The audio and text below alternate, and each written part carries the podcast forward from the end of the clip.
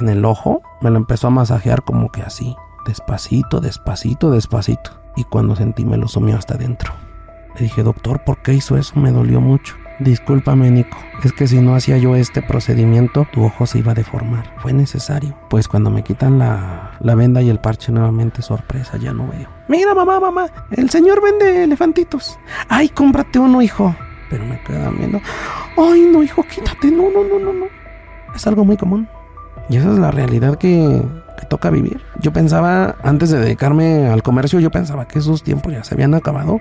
Pero pues no. La gente tiene el concepto que, que, porque a mí como me ven, la gente se va a compadecer de mí, pero la mayoría no es así. Pues yo a veces me tengo que aguantar sin ir al baño 24 horas por una simple y sencilla razón. Hasta la, la tarea más sencilla para mí es imposible. Sacó 300 pesos de su bolsa y me dijo, ten, y espero que con esto no vuelvas. Le dije, no, no quiero. Todo tienes orgulloso, pobre y orgulloso.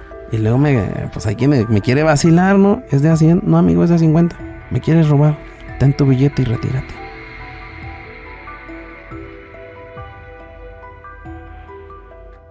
Hola, ¿qué tal a todos? Están en un episodio más de Goose Grip Podcast y el día de hoy me encuentro con mi buen amigo eh, Nico Fernández. ¿Cómo estás?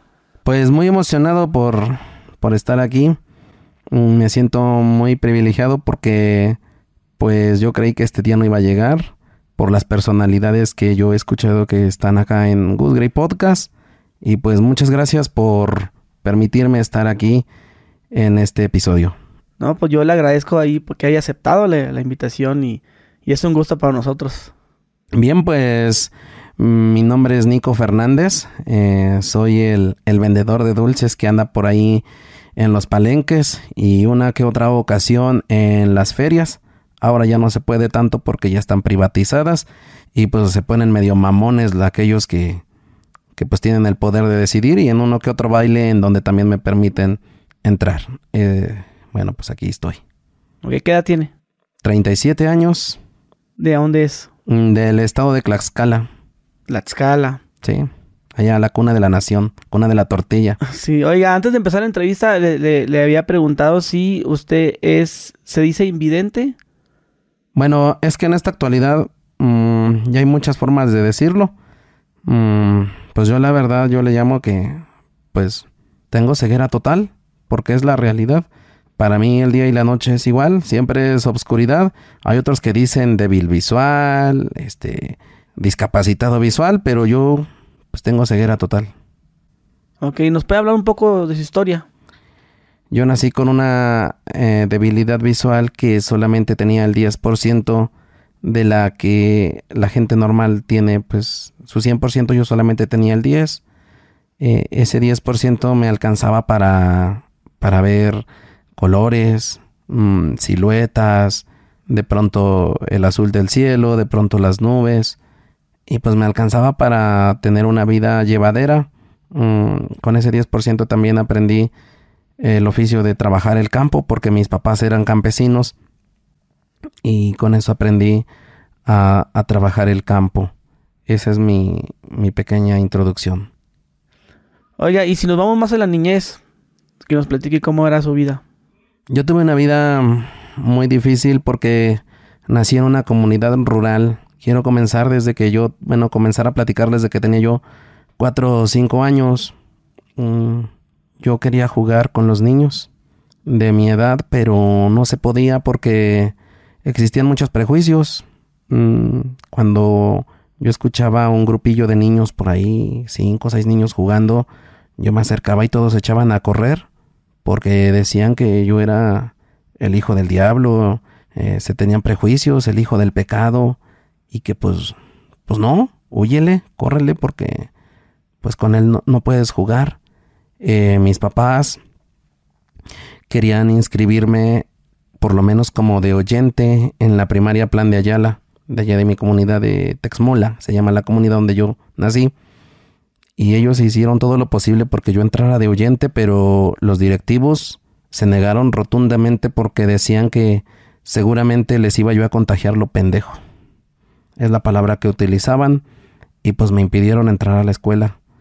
Esa necesidad, este, pues yo siempre fui muy inquieto. Hasta el día de hoy he encontrado muchas adversidades, pero bueno, vamos a, la niñez. Yo siempre tuve anhelos de aprender y a leer y a escribir y lo pude hacer ahí nomás, este, pues dibujando letras en el piso, en un piso de tierra, en un patio grande que teníamos. Mi hermana de nueve años, que es la mayor, este, a quien le mando un saludote allá en, en Los Cabos, San Lucas. Este, gracias a Dios, por medio de ella, yo aprendí a leer y a escribir, ayudándome ella a dibujar las letras en el piso. Y usted tocaba la, letra y lo que era la, la, figurita. Sí, supongamos, yo con un palito, eh, sí, con un, con un palito, con una varita, las dibujaba ella ah, y yo las iba tocando. Ah, aprendí todo el abecedario, aprendí también las letras, aprendí los números, soy muy bueno en las matemáticas. Entonces, pues la verdad, eso sí lo puedo presumir que mm, más o menos como en dos meses yo ya sabía leer y escribir y dividir, multiplicar. Nunca aprendí las tablas. Yo siempre todo fue mental. Uno más uno son dos. Tres más siete son diez. Y así yo siempre aprendí. Yo las tablas hasta el día de hoy no me las sé, pero las cuentas las hago mentalmente. Ok, pero entonces no, no, puedo, no logro entrar a ningún colegio, escuela. No, este, bueno, de ya de grande hice la primaria abierta, pero yo no quería, sino que un día, este, una chica me fue a visitar a la casa, yo estaba durmiendo, la verdad yo acababa de llegar de trabajar, este... En el campo. Eh, no, hubo un tiempo que yo me dediqué a la pirotecnia durante 10 años. Ok. Entonces, este, ese era el lunes, yo había llegado del, del trabajo, y estaba yo durmiendo, eran por ahí de las 2 de la tarde. Y me dijo, oye, dice, ¿quieres hacer tu primaria? Le dije, no, no me interesa. Ándale, mira, que es para mi calificación. Ah, bueno, pues vamos. Digo, pero tú me vas a leer las respuestas. Yo no, no, porque yo no, no me interesaba nada de computación, nada de internet, no me interesaba nada de eso.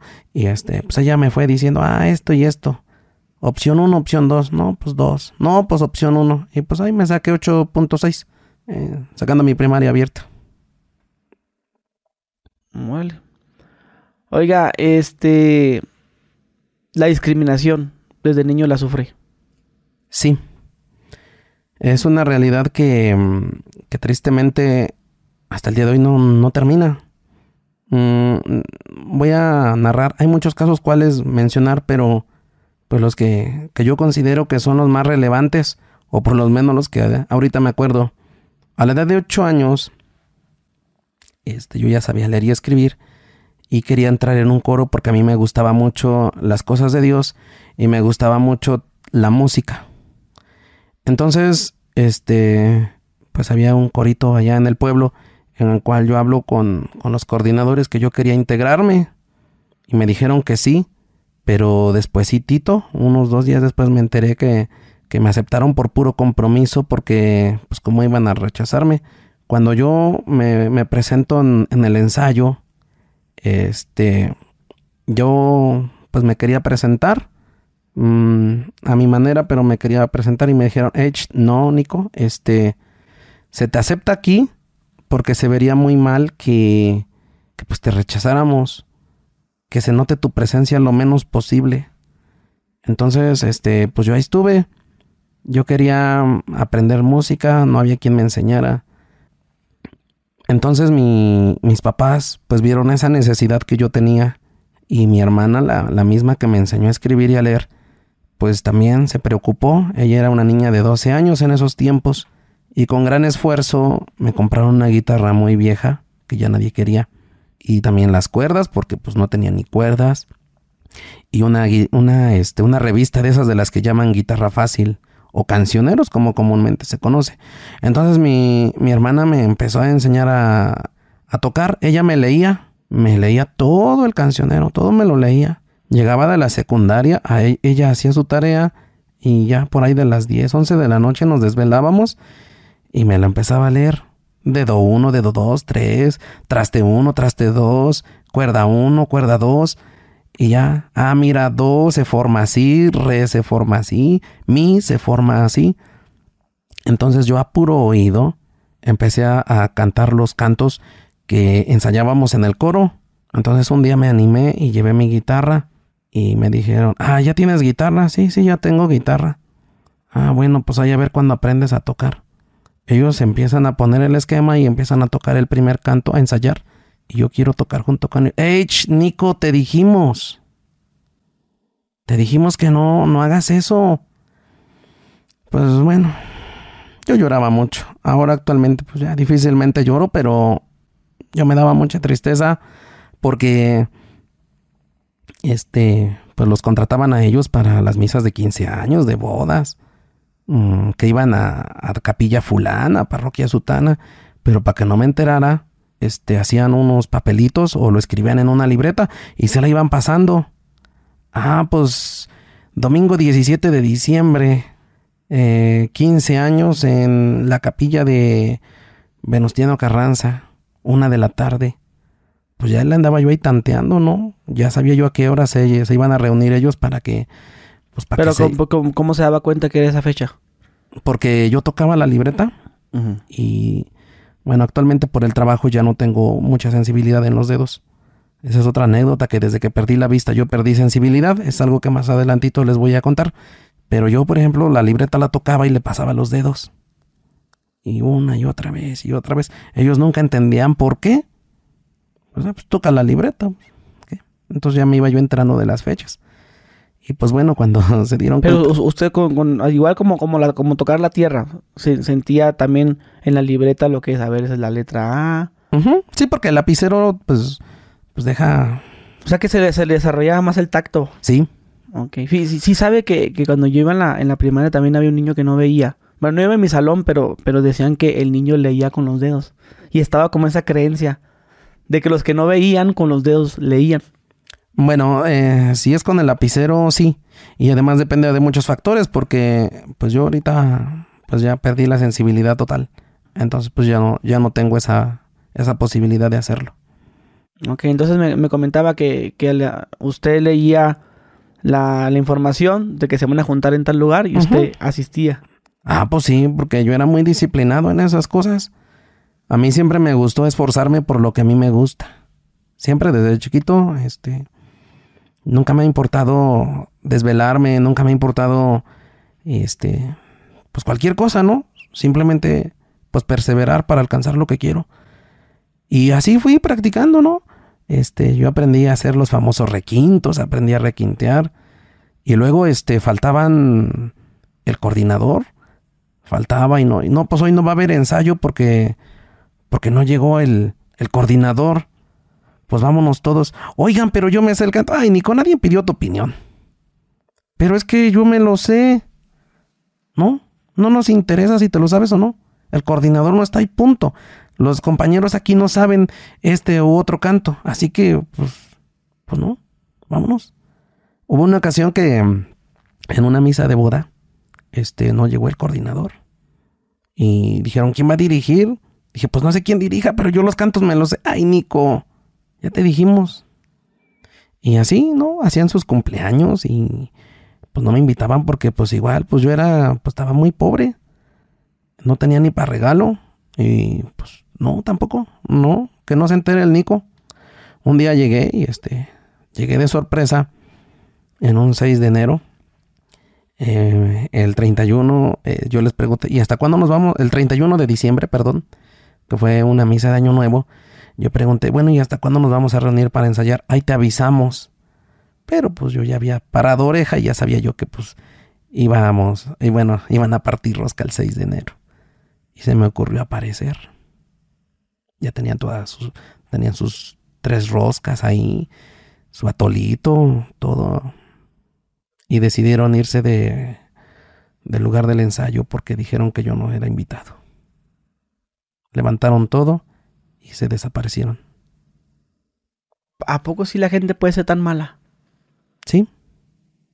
Digo, me cuesta trabajo creerlo porque yo es algo que yo no hiciera. No, yo tampoco, pero hay gente que tiene muy, muy claros sus prejuicios. Por ejemplo, en este caso, su, su experiencia vendiendo me, me platicaba antes de la entrevista que sufre mucha discriminación todavía. Sí, porque, bueno, yo vendo en tres sectores, vamos a llamarlo así. Uno es en los palenques, en donde se organizan las peleas de gallos. Otro en los bailes, ahí no, que toca este grupo fulano, grupo sutano, y pues yo voy, ¿no? Si me dan chance de entrar, pues entro. O en las ferias, Pero este, este caso de discriminación pasa muchísimo en las ferias. Porque, pues yo estoy anunciando, ¿no? Como, pues si uno no grita, no vende. Entonces, chicles, pistaches, gomitas, squinkles, lucas. Ay, mamá, mamá. Están mucho de moda ahora los famosos sprays que este, son en figuras de elefantes. Mira, mamá, mamá, el señor vende elefantitos. Ay, cómprate uno, hijo. Pero me quedan viendo. Ay, no, hijo, quítate. No, no, no, no, no.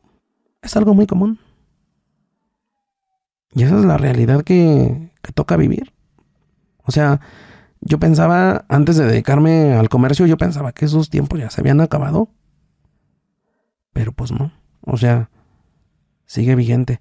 Y la gente es muy, muy ofensiva. Y con palabras que hieren y que lastiman. Eso, vuelvo a repetir, ocurre principalmente pues, en las ferias. Ferias grandes, ferias chicas, ferias de pueblo, ferias de ciudad. Es un fenómeno que ocurre mucho. En los bailes no sé, pues porque no se oye por el ruiderazo, ¿no? Pero, este, pues es a donde más ocurre. Gente buena si la toca. Vamos a hacer un paréntesis. Y, y quiero dejar muy claro esto. Yo he tocado todo tipo de puertas. He tocado puertas con gobernadores, con diputados, con altos jerarcas de la iglesia, con sacerdotes de parroquias. Y, y pues siempre la respuesta es la misma. Te aplican la aburridora en el menos peor de los casos, pero si no, pues los gobernadores o los altos jerarcas de la iglesia, pues dan la orden a su seguridad que ya no entres. Entonces, pues yo no he conocido gente más buena en los palenques. Bueno, voy a, voy a platicarles alguna de las anécdotas. Este, pues yo conocí hace no recuerdo exactamente la fecha, si fue 2017 o 2018, que mm, nos tocó, como literalmente se dice, estrenar obispo. Un obispo de Tlaxcala, bueno, de la diócesis del estado de Tlaxcala, llegó porque pues habían cambiado al anterior. Entonces, este, yo estuve en esa misa y escuché su, su homilía. Y fue tan preciosa y fue tan bonita que yo dije, este hombre seguramente me va a ayudar en algo. Entonces yo estuve necio buscando una audiencia. ¿Con qué objetivo? Bien, antes de, de, seguir narrando, también vamos a hacer otro paréntesis, porque hay gente que por tener buenas recomendaciones, por tener pues buen estatus, vive muy bien de la música religiosa. Yo conozco a muchos de verdad. Que conozco a mucha gente que por tocar una misa en una fiesta patronal cobran 10 mil pesos, cobran 5 mil pesos. ¿Por qué? Porque ser recomendados de un sacerdote, de otro, o, tener el amparo de, de, algún vicario, de alguna diócesis, qué sé yo, ¿no? Palancas, como se dice. Entonces, yo no pretendía tener una vida cómoda, sino que pues yo fui y le dije a don Julio César, el obispo de Tlaxcala, le dije, mire, don Julio César, yo estuve viviendo, yo estoy viviendo estas anécdotas de vida, es mi realidad, yo no, no tengo ni para comer el día de hoy. Una anécdota que me, que me pasó mucho y aún me da mucha tristeza. Mi hijo, el mayor, era un, un bebé de que andábamos trayendo de la mano. Y lo recuerdo muy bien ese día que, y todavía me da mucha tristeza, que íbamos camino a la audiencia y estaban vendiendo jugos de naranja. Y nomás llevábamos lo del pasaje y este... Y mi hijo dijo, mamá, mamá, ¿me compras un jugo? Le dije, hijo, hijo, le dijo. Si te compro el jugo, pues ya no hay pasaje para regresarnos. Entonces, este, pues ya me recibió el obispo dos horas después de la hora pactada. Y, y le, le platiqué esa anécdota. Le digo, mire, don Julio César, a mí me dio mucha tristeza porque mi hijo quería un jugo que vale 15 pesos y ni para el jugo tuve. No te preocupes, Nico, este, esto que me acabas de platicar se va a acabar. Porque yo te voy a ayudar este, déjame organizar mis cosas y las cosas van a cambiar para ti, tu realidad va a cambiar. Mm, le dijo a mi hijo, mira Jesús, qué bonito nombre tienes. Vas a ver que, que tu papá, como sabe tocar la guitarra y sabe cantar muy bonito, yo, el señor obispo, voy a hacer todo lo que está en mis manos para cambiarle su realidad. Pero ¿qué crees, Gusgri? Me aplicaron la aburridora. Solamente fueron historias. Fueron muchas historias porque... Porque pues no. Ahí quedó nada más. Se me empezó a esconder, a esconder, al grado de que dieron la orden en Mitra a los guardias principales de que yo ya no entrara. Un día me puse un poquito necio y, y entré a la fuerza. Y me recibió el canciller. Agarró, sacó 300 pesos de su bolsa y me dijo, ten, y espero que con esto no vuelvas. Le dije, no, no quiero. Todo tienes orgulloso, pobre y orgulloso. Dije, no, diga lo que quiera. Entonces te tenga, señora. Y este, llevaba a mi esposa cargando a mi hijo, el chiquito. Lo llevaba en un canguro y lo metió y dijo, así que retírense. Y si no se retiran por su voluntad, yo los voy a sacar con seguridad. Pues yo soy muy necio, ¿no? Y este... Después lo abordé otra vez al obispo en un acto público, ahí en Apizaco, Tlaxcala.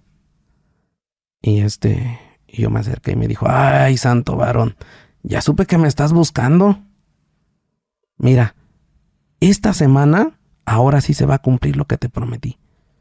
Esta semana empiezas a trabajar. Pues mira, eso fue en el 2019. Estamos por terminar 2023. Entonces, cuando hablando del tema que estábamos hablando, yo sí le hablo a, por ejemplo, que quiero aprovechar para mandar un saludo a las personas que me han dado trabajo, que es don Beto Díaz de Empresa La Aurora.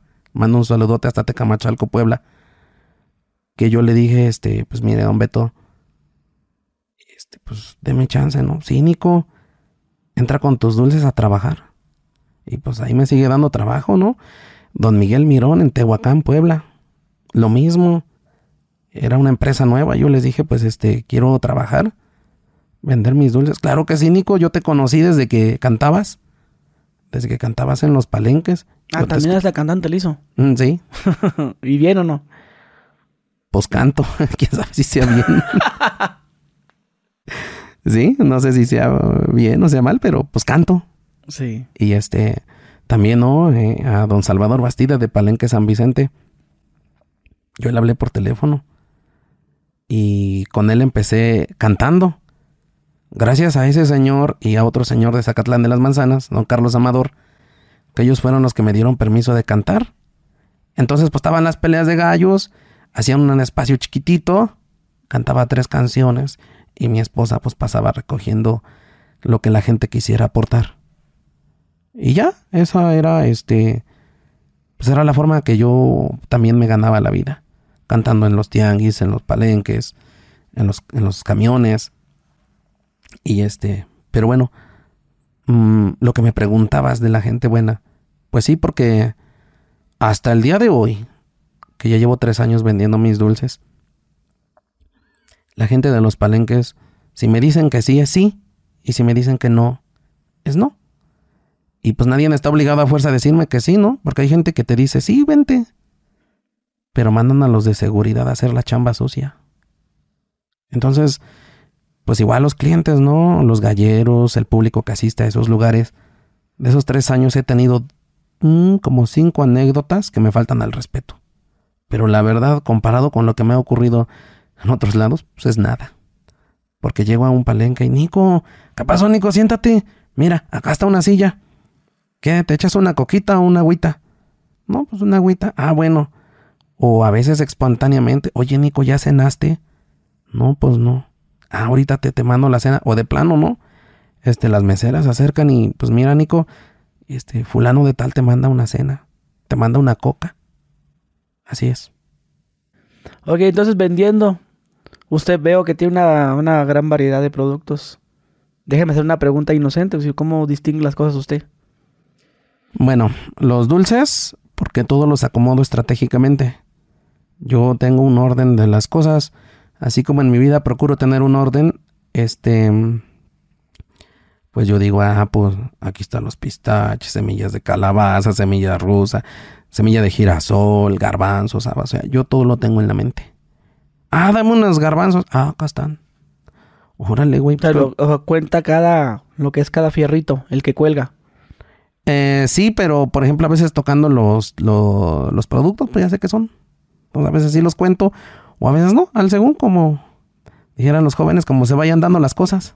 A ver si se acuerda, los que están en la mera orilla del, lado izquierdo, el, el, otro.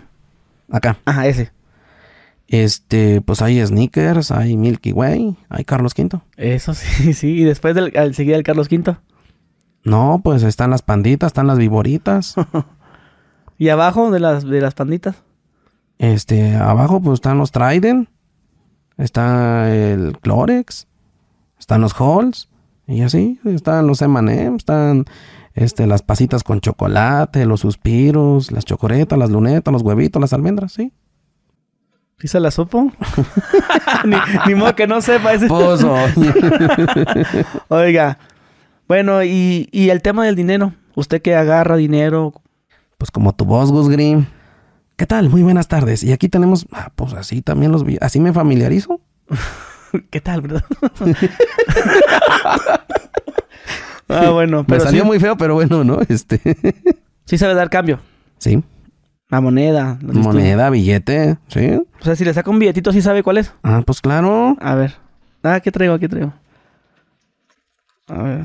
Mira. A ver este. Mm. Haga la mano más para adelante. Este, dos cosas, ¿no? Este, la gente que ya se acostumbró conmigo me dice... Hágalo más, más hacia arriba para que lo pueda ver la cámara aquí. Ok, ajá. Este, mira, por ejemplo, bueno, este billete bueno, lo que te voy a decir, me dicen de 100, de 200, de 500. Hay gente muy buena onda, ¿no? En el palenque. Muy comprensiva. De 500, de 200, de a 1000, de a 20. Pero este billete tiene una particularidad. Ya está muy maltratado. Yo pienso, así como lo estoy sintiendo, que es de a 50, es de a 100. 50. Pero si no me dicen, pues lo paso, ¿no? Mira. Saco un billetito de acá.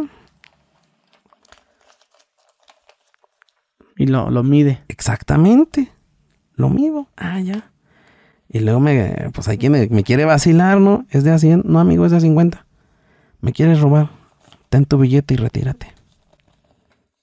Sí, así ah, es. Se la sabe. O sea, yo tengo varias formas, ¿no? O sea, si ya está muy maltratado y ya no lo puedo sentir. A ver, a ver este. Haga la mano más para adelante. Haga, la mano para adelante.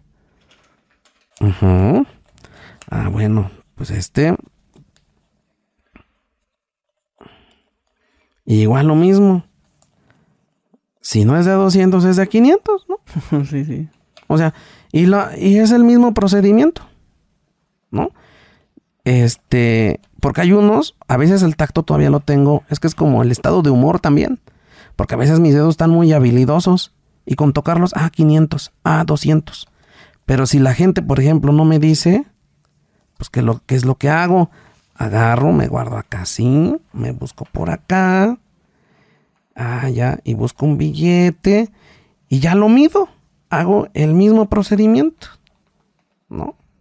O sea, hago lo mismito, ya lo encuentro, ahorita no lo puedo encontrar, ya lo encuentro a 200, a 500.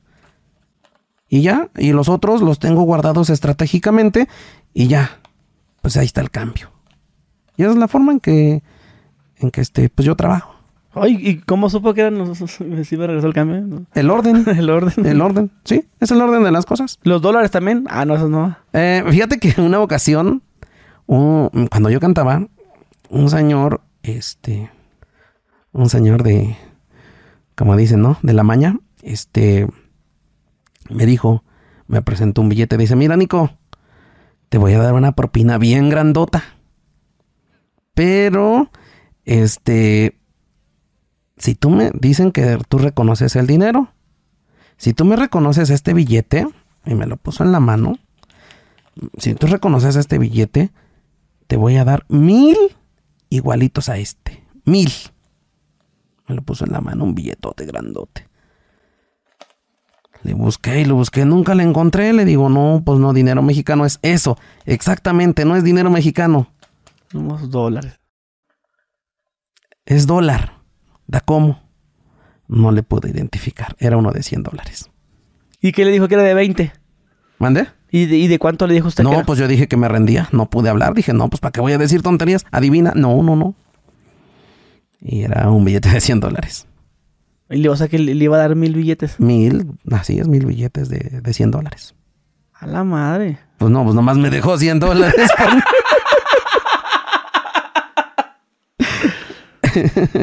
así es, nomás me dejó 100 dólares. ¿Y si hay gente que lo quiere transear? Eso ha pasado una vez muy grande, porque una vez, este, en un palenque, me pagaron un, un cigarro con un billete de a mil, pero esos los falsos y yo los identifico más pronto porque, pues puedo con las uñas sentir las almohadillas entretejidas, ¿no? Entonces, por ejemplo, desde que me lo dio, yo lo sentí, le hice así y no sentí, le dije, no, no te puedo aceptar este billete. ¿Pero por qué no, hijo de tu pinche madre? ¿Qué te crees? Porque es falso. Se acercó la gente de inmediato en caliente. Un muchacho dijo, ¿qué está pasando aquí? Y le digo, es que este hombre me quiere dar un billete falso. A ver, Nico, y me lo arrebató de las manos. Chinga tu madre. Roba a otro menos a Nico. Estuvo a punto de pasar una tragedia ese día nomás por esa anécdota. Así es. Gente abusona, ¿no? Sí, sí. Es que el mexicano tiene mucho el mal dicho que el que no tranza no avanza.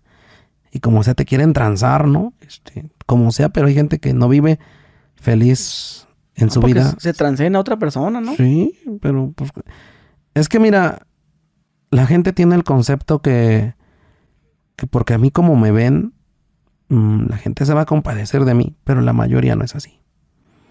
De hecho, entre los compañeros de Palenque, porque bueno, pues ahí laboramos mucha gente, ¿no? Que aprovecho para hacer un comercial, ¿no? Que nos quieren quitar las peleas de gallos, pues nos van a quitar mucho, pues muchos empleos porque ahí trabajamos los que vendemos los dulces, los que barren el palenque, las meseras, la rifera, los corredores, los jueces, los criadores, los pastores, los soltadores, los amarradores, veterinarios, bueno, un sinfín. Entonces, pues en el palenque hay mucha envidia. Ah, pues por ejemplo, ven que si el Nico vació su dulcero, su bastidor, y empiezan a inventar, ¿no? Las compañeras, principalmente, pues bueno, no puedo decir nombres porque en eso sí no puedo decir nombres porque pues somos compañeros y el ambiente se va a hacer muy hostil. Lo único que puedo decir que fue una rifera y un juez de arena que empezaron a decir dos cosas para que yo ya no venda, que me hago pendejo o que me aprovecho de mi ceguera. Y pues yo se los he dicho, ¿no? Los pendejos son ustedes. Pues si, pues es, es- es un, es un privilegio ser ciego, pues sáquense los ojos y les dejo mi lugar. En vez de que tú andes haciendo las rifas y tú en vez de que andes siendo juez de arena, pues, pues chispate los ojos y vende dulces, ¿no? A ver si es lo mismo. No, pues ya está muy difícil. Pues nomás hablan por hablar. Sí, porque hay mucha envidia ahí, ¿no? Ah, que fulana de tal vendió tanto. Ah, que el Nico vació su dulcero cinco veces, lo volvió a llenar. Seguramente se llevó tanto. Se está enriqueciendo, ¿no? Y pues yo les he dicho, bueno, este, pues, pues enséñame cómo se enriquece, ¿no? Porque, pues apenas si tengo, bueno, ¿Y si le ha pasado que lo vende todo? no. Si no es indiscreción, ¿cuánto vende al día? Pues es muy variado. Mm, en las ferias a veces nada. En los bailes a veces 500. Y en los palenques, pues, pues bueno, ahí nunca me dejan sin comer. Que los 2000, que los 3000. No, pues allá está chido. Pues sí. Pero pues la vida ahí es muy cara porque pues hay que pagar hotel, comidas, transporte. Pues a fin de cuentas, pues fuera bueno si yo tuviera trabajo todos los días. O sea, nomás ese trabaja cuando hay eventos. Sí, así es. ¿Pero de gallos o de cantantes? No, de gallos, de gallos. Peleas de gallos. ¿Y cuando viaja va solo o con su esposa? Bueno, mm, siempre mi esposa es mis ojos. Este. Ah, porque tiene de dos hijos, hay que mencionar. Sí, sí, sí. Este, pues mi, mi esposa es mis ojos, ¿no? Y es mi tesoro, como dice, ¿no? Mm, Cuando yo me junté con ella y estaba embarazada, pues ella tenía 19, yo tenía 28. Este. Pero ella es, pues es mis ojos, es mis manos. Mm, realmente yo dependo pues, totalmente casi de ella porque pues yo pongo las ideas, pero ella las practica. Entonces también esa es otra anécdota muy complicada porque eh, principalmente allá en Apizaco hay una empresa de autotransportes, la famosa ATA, que tiene el monopolio para salir al estado de Puebla, para salir a México, y pues todos tenemos que utilizarla. Entonces los choferes son muy groseros. Este, por ejemplo, hubo una ocasión que subí mi mercancía a la combi para ir a Calpulalpan y ocupé seis lugares. El chofer se molestó y le dije, no te preocupes, este, pues te voy a pagar los lugares. No, que, que no es mudanza. No, mira, es que no daña, no se derraman líquidos. Este, pues te los voy a pagar. Y esas son anécdotas que son muy, son muy comunes. Tengo que andarme la rifando para, para mis cosas. Porque pues aparte faltaron ahorita traer los chicharrines, las papas. Y este... Y los choferes pues nunca tienen la paciencia. Cuando te subes, pues tienes que subir las cosas bien rápido y cuando te bajas pues también. Porque se arrancan y pues a ellos no les importa si te dejan ahí aventado. Sí, no, pues andan en chinga, pues sí, pero pues sí, hay que tener un poquito más empatía. Es difícil la vida de, de discapacitado. Sí. Por esa razón y por qué otras. Mm, bueno, pues por muchas otras, porque por ejemplo en, en los palenques o en los lugares en donde estoy, pues yo a veces me tengo que aguantar sin ir al baño 24 horas. ¿Por qué? Por una simple y sencilla razón. Hasta la, la tarea más sencilla para mí es imposible. Si mi esposa anda en friega, despachando para acá, para allá, corriendo, y yo necesito ir al baño, no puedo porque, pues, ¿cómo? Y luego además, pues, si, me, si se mete en el baño de hombres, pues bueno, la malmiran. Si me meten en el baño de mujeres, la malmiran. Entonces, pues hay que irse adaptando a todas esas situaciones.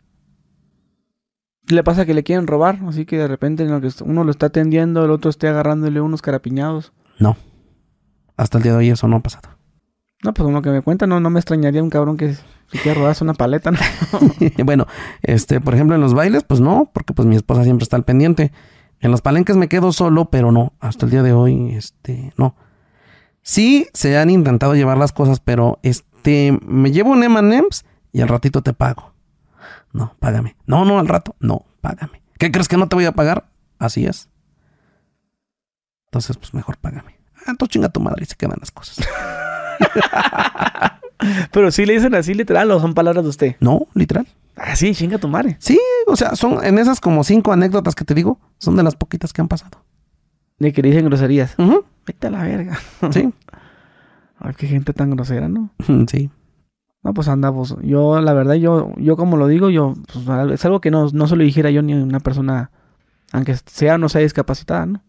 No, pero es muy común para la gente inventar la madre. O sea, ya es muy común. Para mucha gente ya es el pan de todos los días. Preguntas típicas que le hacen. ¿Cómo le haces para llegar a un lugar a otro? A ver, esa está muy interesante. Yo tengo entendido que si, si usted dice que cuenta los lugares, me imagino que cuenta los pasos, ¿no? Supongo. No. Esa, esa técnica yo no la tengo. Bueno, hay mucha gente que la tiene, pero yo no. Este. Tengo un mapa mental y ya es con la ayuda de mi esposa. Por ejemplo, este. Ah, pues ahorita le digo, este, supongamos, ¿no? Ah, ¿sabes qué, Laurita? Este. Vámonos al ángel. Ya, este. Ah, pues vamos a la entrada del metro. Y ahí le voy, este, ya, ¿no? Oiga, disculpe, ya pregunto a los oficiales, oiga, disculpe, este, quiero llegar a, a, a San Lázaro. Ah, pues ya le haces así, así, así.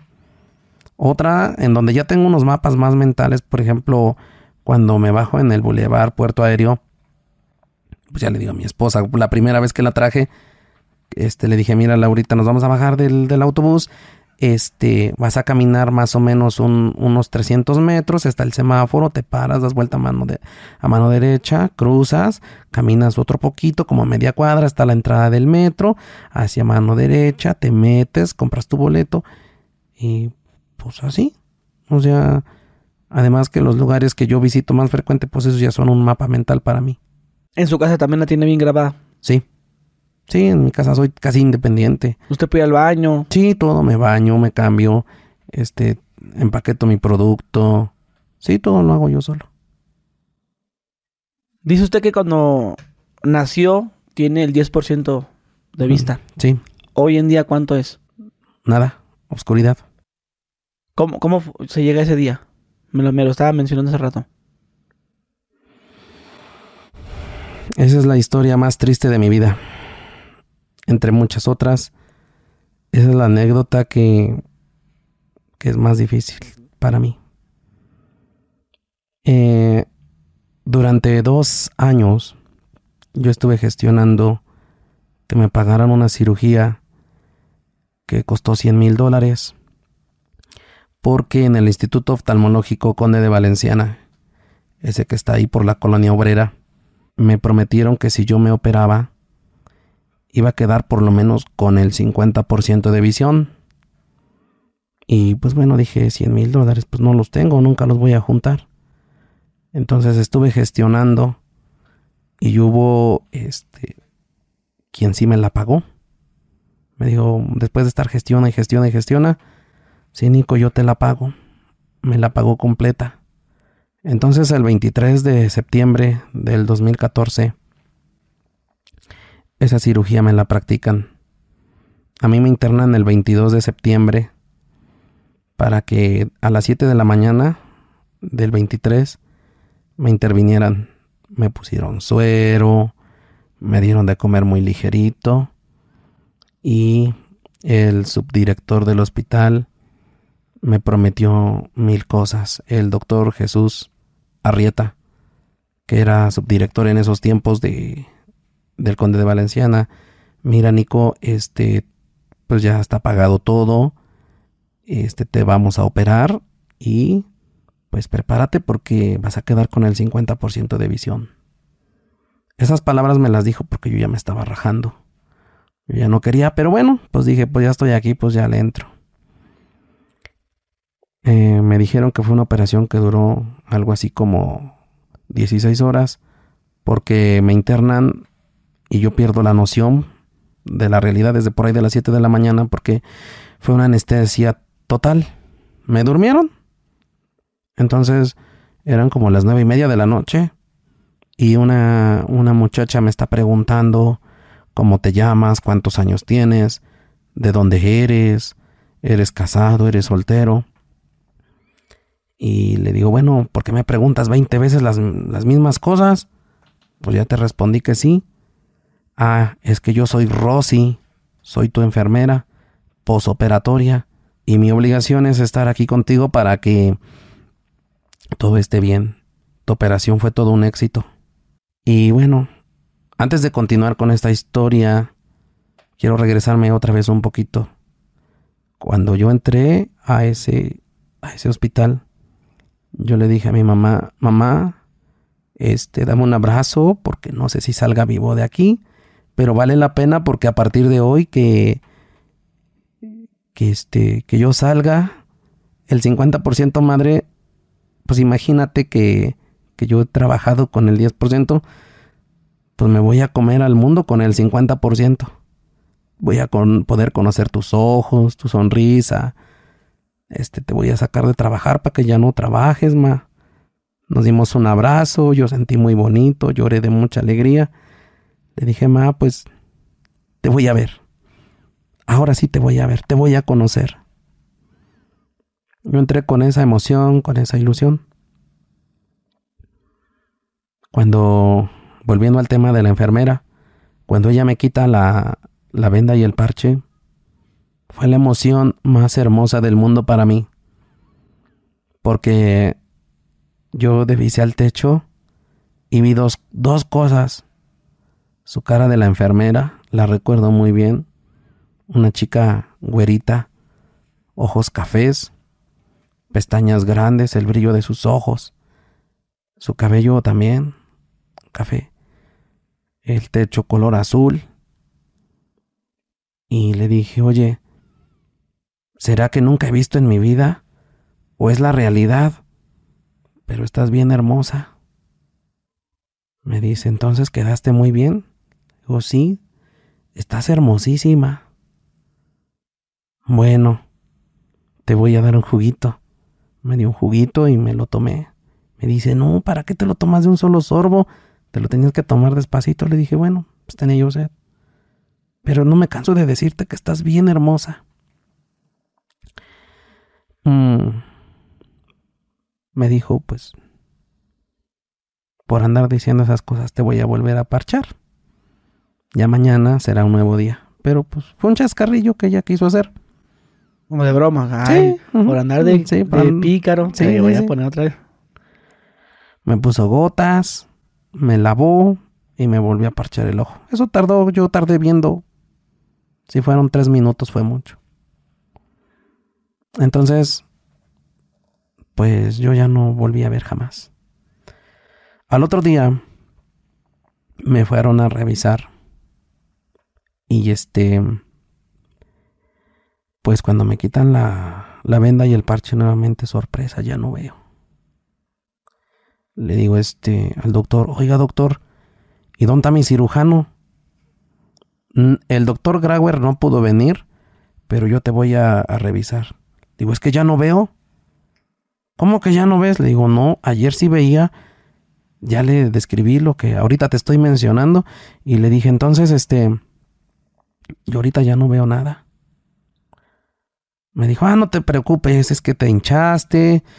Pues bueno, como este, suturamos y entró el rayo láser.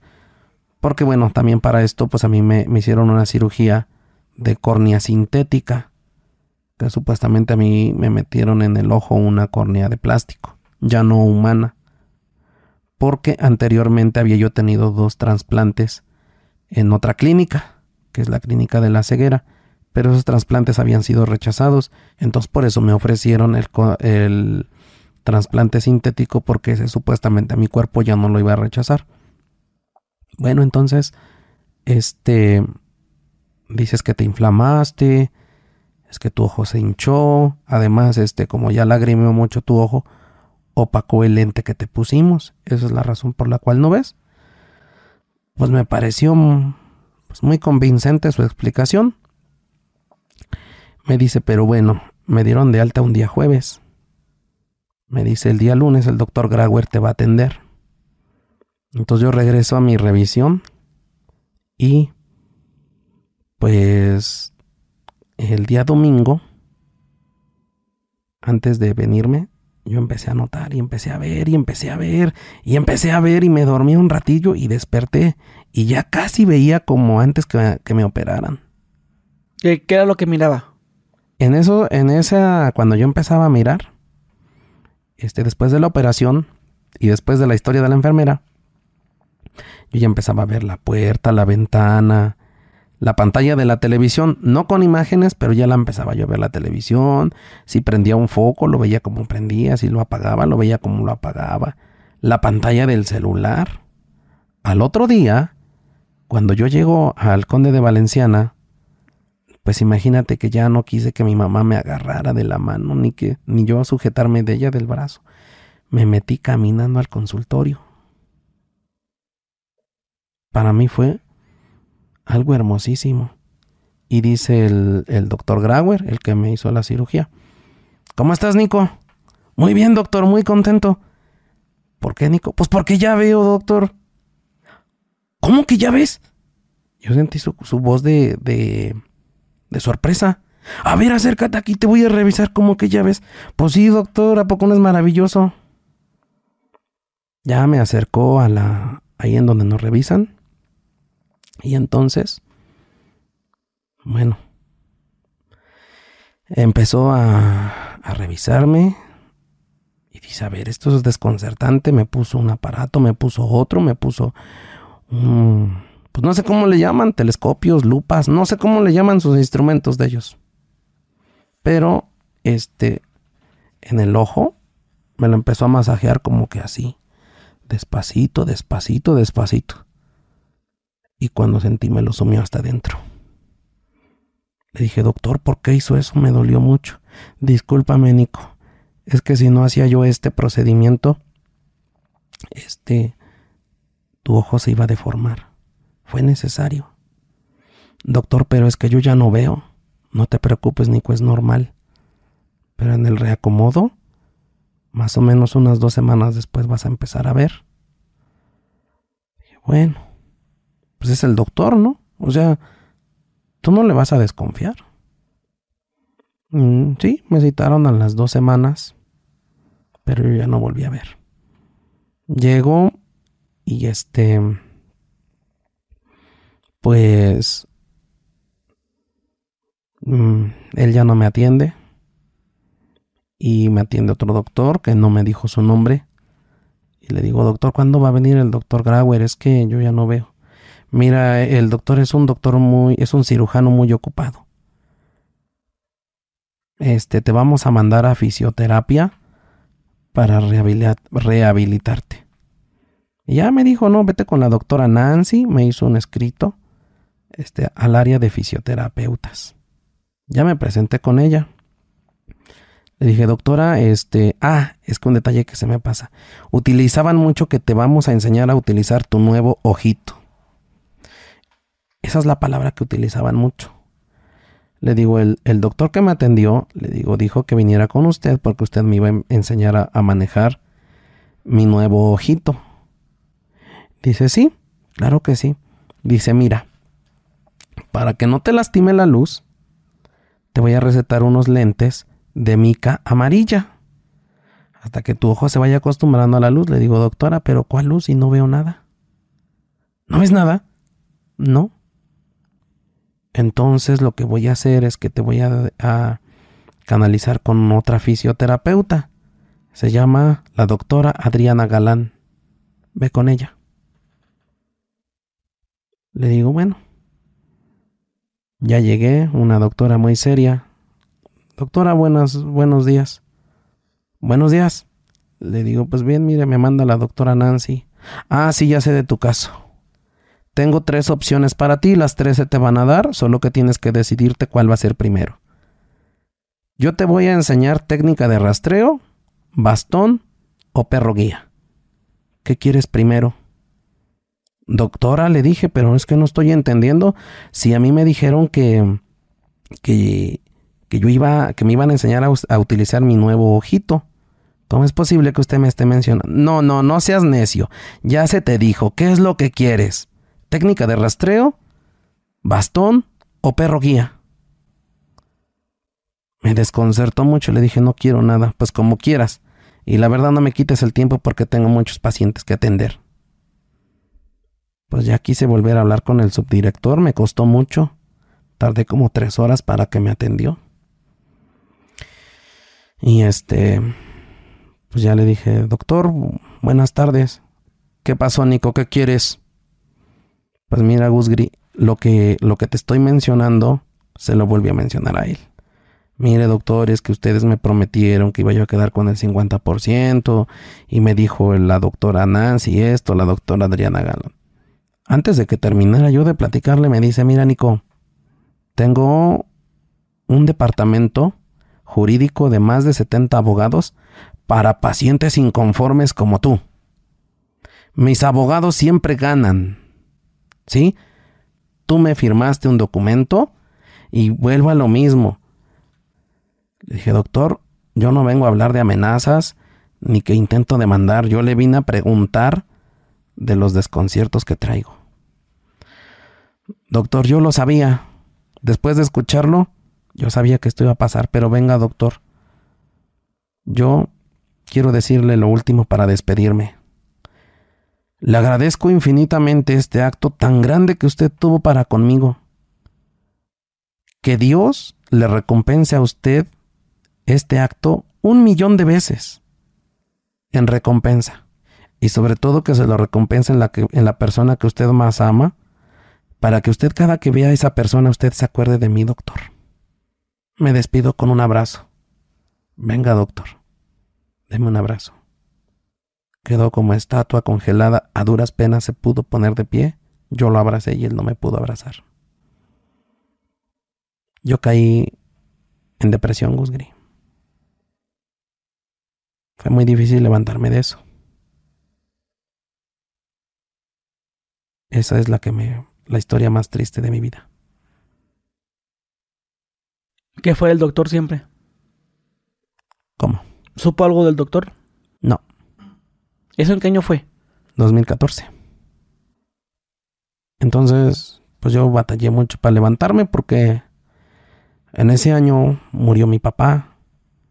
Y pues al morir mi papá, los tíos se aprovechan y había una, pues una pequeña, un pequeño terrenillo. Nos lo quitan.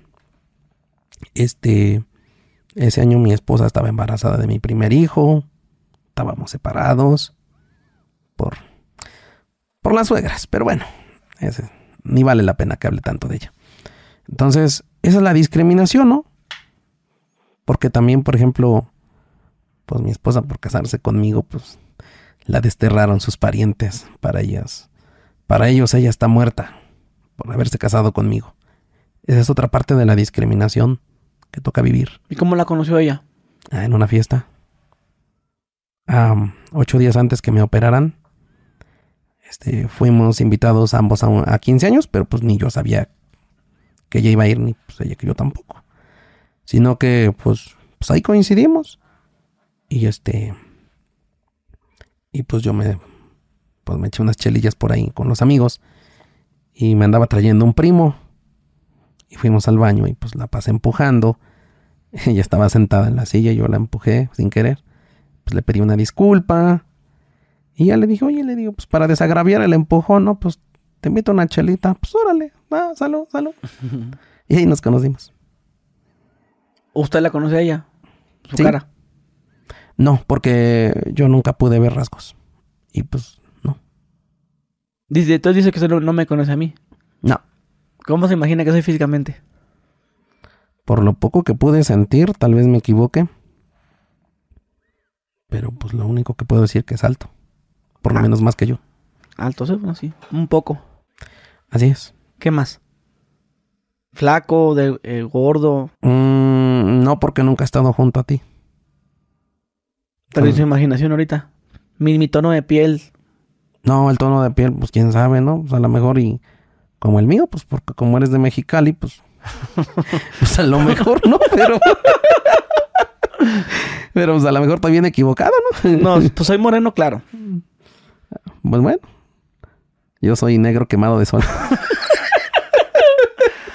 ok, entonces este... ¿Me imagina con barba o sin barba? No, pues quién sabe. Ahí la regaría yo en decir algo. sí. Bueno, y fíjate, Gusgri, que me, me, hablabas de que si hay más abusos.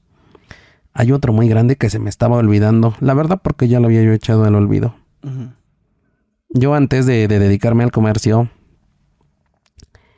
este, yo hacía, aparte de cantar, en los palenques, en los tianguis, en los autobuses, pues también me rentaba para cantar en las misas. Este, de 15 años de boda, fiestas patronales. Y hacía materia base para la pirotecnia. Que pues esa se elabora en casa, pues, es manual y se elabora con, con cartón, con papel de archivo muerto y engrudo. Y pues hay algunos químicos que se le agregan para que pegue bonito. Entonces, este, pues yo, yo de eso vivía.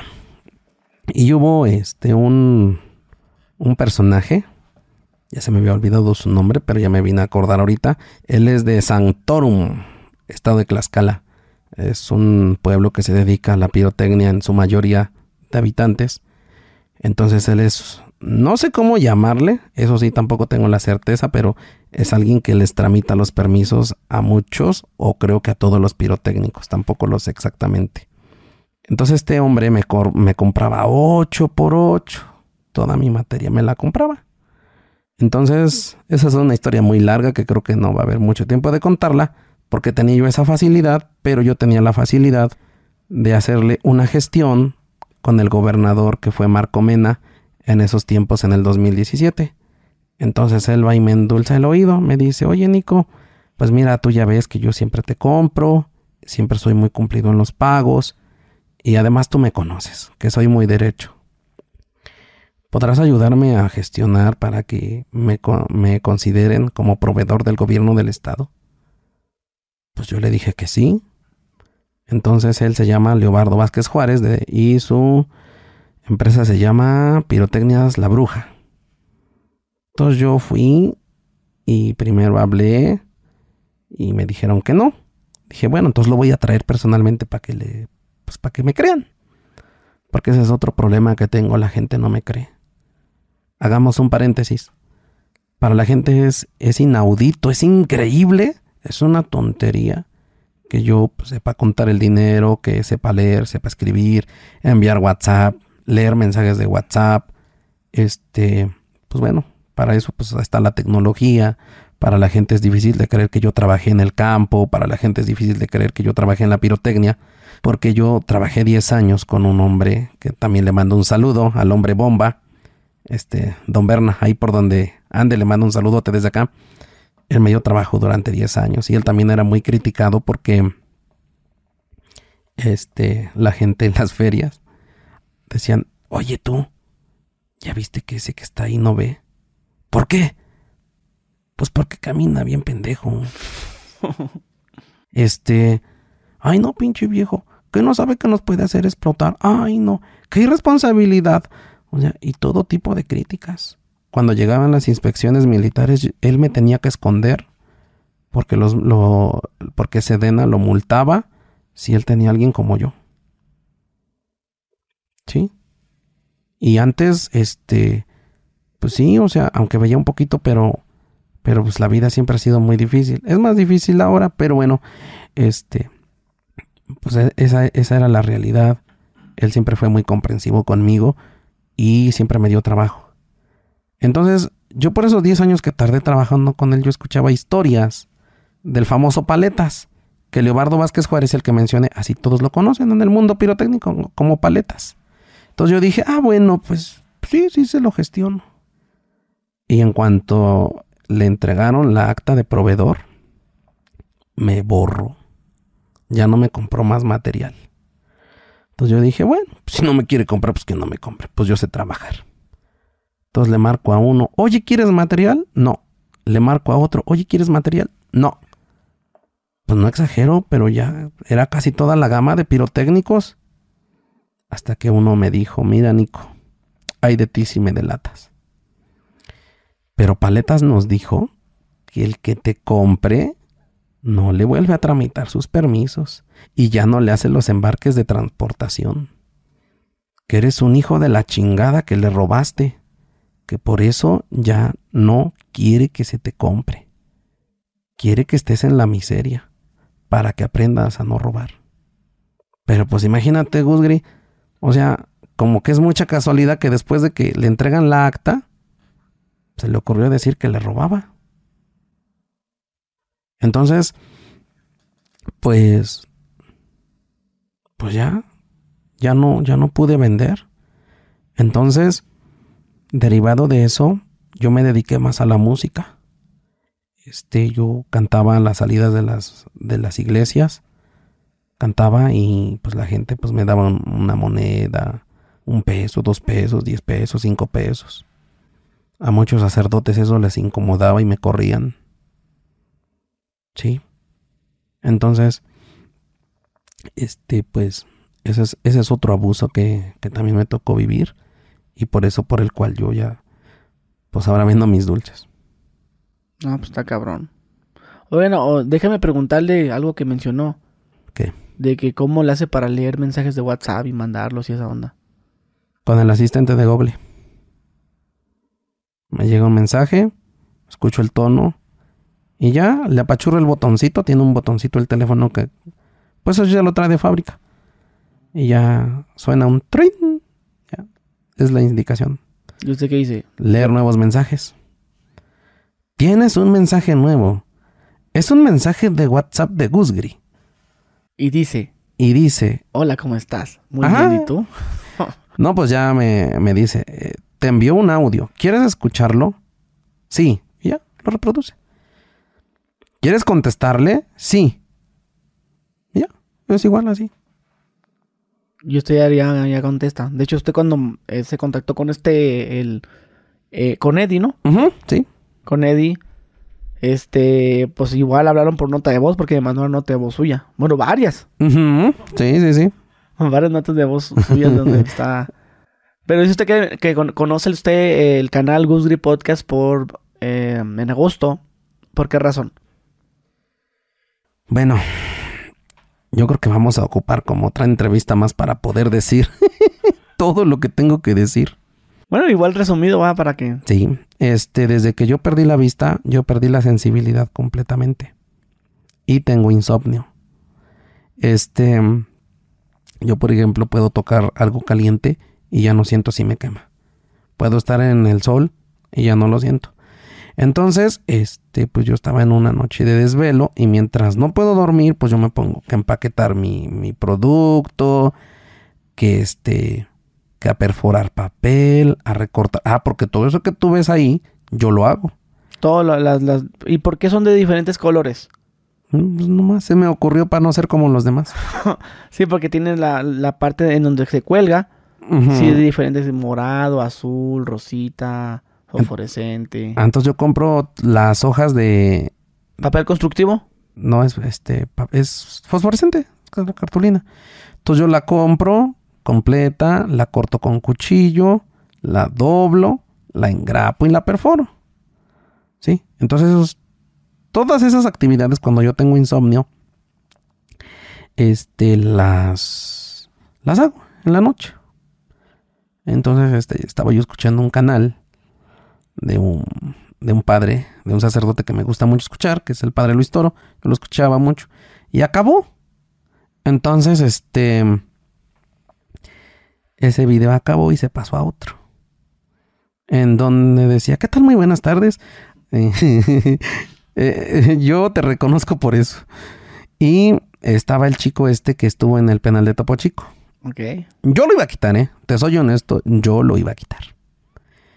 Pero me dio flojera. Y dije, no, pues qué bueno que me dio flojera de quitarlo, ¿no? Porque pues ya escuché, eh, ya lo escuché a él. Después escuché a Alex Day. Después escuché a este, una chica que era la embalsamadora, que es allá de Chiapas. Sí. Bueno, entonces así ya, por eso, por eso te conocí tu canal. Y dijo, ay, cabrón, está bueno. Sí, pues yo dije, ah, ves que de hecho inclusive cuando te mandé el mensaje te dije, no, este, nunca he hecho un podcast y lo quiero hacer, pero quiero hacer por todo lo alto. Pero ¿cómo supo que este, este canal está en lo alto? Por los, por la cantidad de suscriptores que tiene. ¿Pero cómo sabe? Ah, porque eso ya le digo a mi esposa que me describa lo que está ahí en el canal. Ah, ya dice, ah, mira, es un Ajá. canal, así. Pues es que imagínate, vino, vino la reina del Pacífico, vino este, o sea, pura personalidad. Pues eso no lo hace cualquier hijo de vecino. Digo, ya, pues, uso su criterio. Oye, amigo, pues no sé si se nos haya olvidado algo de tocar en esta entrevista, ya para finalizarla. Pues creo que, pues creo que no. Este, simplemente que, pues quiero dar las gracias a todos los que, que me han comprado. Pues quiero mandarles un mensaje a la gente que, que pues si no van a comprar, pues que no ofendan, ¿no? Como dicen en el pueblo, si no compran no mayugue. sí, o sea, este, porque es muy, es muy lastimoso. Quiero dar las gracias a, a quienes han sido mis clientes, porque pues gracias a eso yo pues puedo sustentar a mi familia.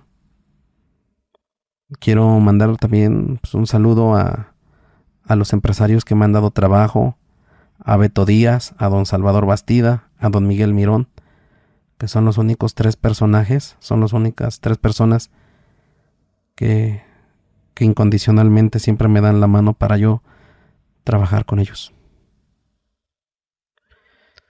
Pues amigo, yo le agradezco por su tiempo. El agradecido soy yo porque Creo que soy el primer hijo de vecino que se aparece por acá. Te digo, pura personalidad importante que desfila por acá y... No, no, pues le agradezco y vamos a dejar, ¿tiene algún Facebook? Sí, Dejamos su Facebook. sí, claro. Porque la gente que gusta ayudarlo, el apoyo, Sí. a ver qué le va a caer ahí a alguien. Ah, de 100 dólares para arriba, oye. Eh, sí, nada más que no me vayan a decir que reconozca el canijo billete. No, que ahora sí que va a ser que re- reconozca el depósito. Eh, sí, sí, oye. A ver, adivina de cuándo te mandé. No, No, pues ahí no, no, pues ahí está canijo, ¿no? Bueno, amigo, Nico, le agradezco. Gusgri, el agradecido soy yo y pues ojalá ya haya una segunda vez. A- a- Avientes una introducción mía. Pues, y hola, ¿qué tal? Hola, ¿qué tal? Muy buenas tardes. A hoy tenemos como invitado a alguien que creo que vale la pena que escuchen el episodio completo. Bueno, mi gente, ahí lo que tenemos aquí nuestro amigo Nico.